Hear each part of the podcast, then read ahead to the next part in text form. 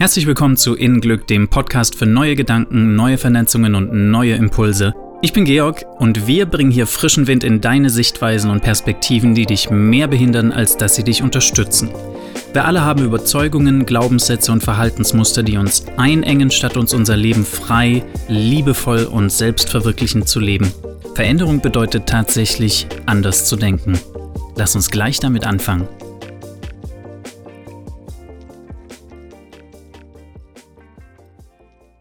Was erwartest du von anderen Menschen? Schau genau hinter deine Bedürfnisse. Andere Leute müssen sich nicht ändern. Du darfst dich ändern, weil das viel mehr im Bereich des Möglichen liegt.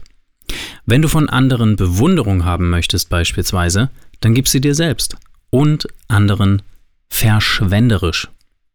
Lob dich selbst dafür, wie gut du dein Ding machst, trotz allem. Und gestehe das auch allen anderen zu. Wir geben alle unser Bestes, nach dem Wissensstand, den wir halt haben. Sonst würden wir es besser machen. Wir wählen immer die Option, die uns zu dem Zeitpunkt am besten erscheint. Immer. Schafft es nicht etwas Frieden in dir?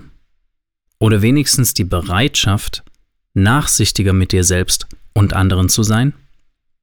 Schau, unsere Weltsicht beruht nicht auf Wissen, sondern vielmehr auf Glauben.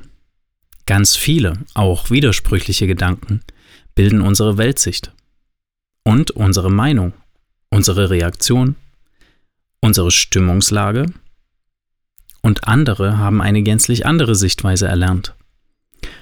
Und sie wurden wie du und ich konditioniert oder beeinflusst von ihrem Umfeld, gesellschaftlich, kulturell, religiös, zeit- und ortsabhängig. Und das bestimmt massiv, wie wir denken, fühlen, handeln. Keiner ist ein unbeschriebenes Blatt. Wir alle haben die Sichtweisen unserer Eltern übernommen oder der Familie, Mitschüler, Lehrer, Freunde und größtenteils die Normen unserer Gesellschaft. Deswegen gibt es manchmal solche Diskrepanz in Hinsicht auf Geschehnisse, Dinge oder Menschen. Die einen sehen das so, die anderen sehen das so.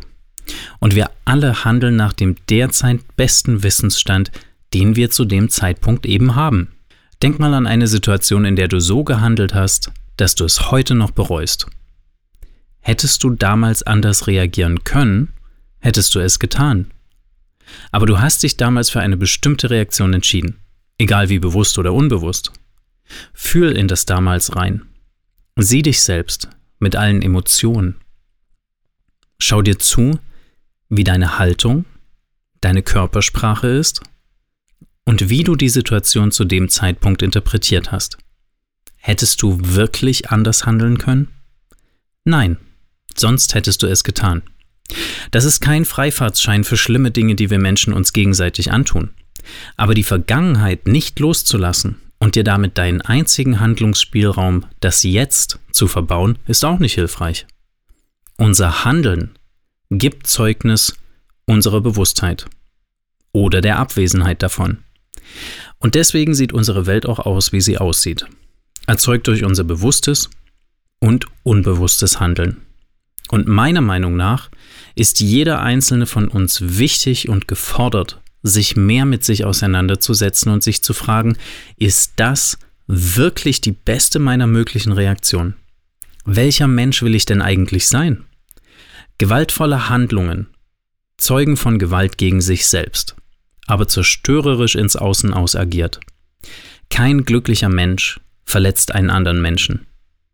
Kein wütender Mensch pflückt Blümchen und schenkt sie freudestrahlend einen Mitmenschen.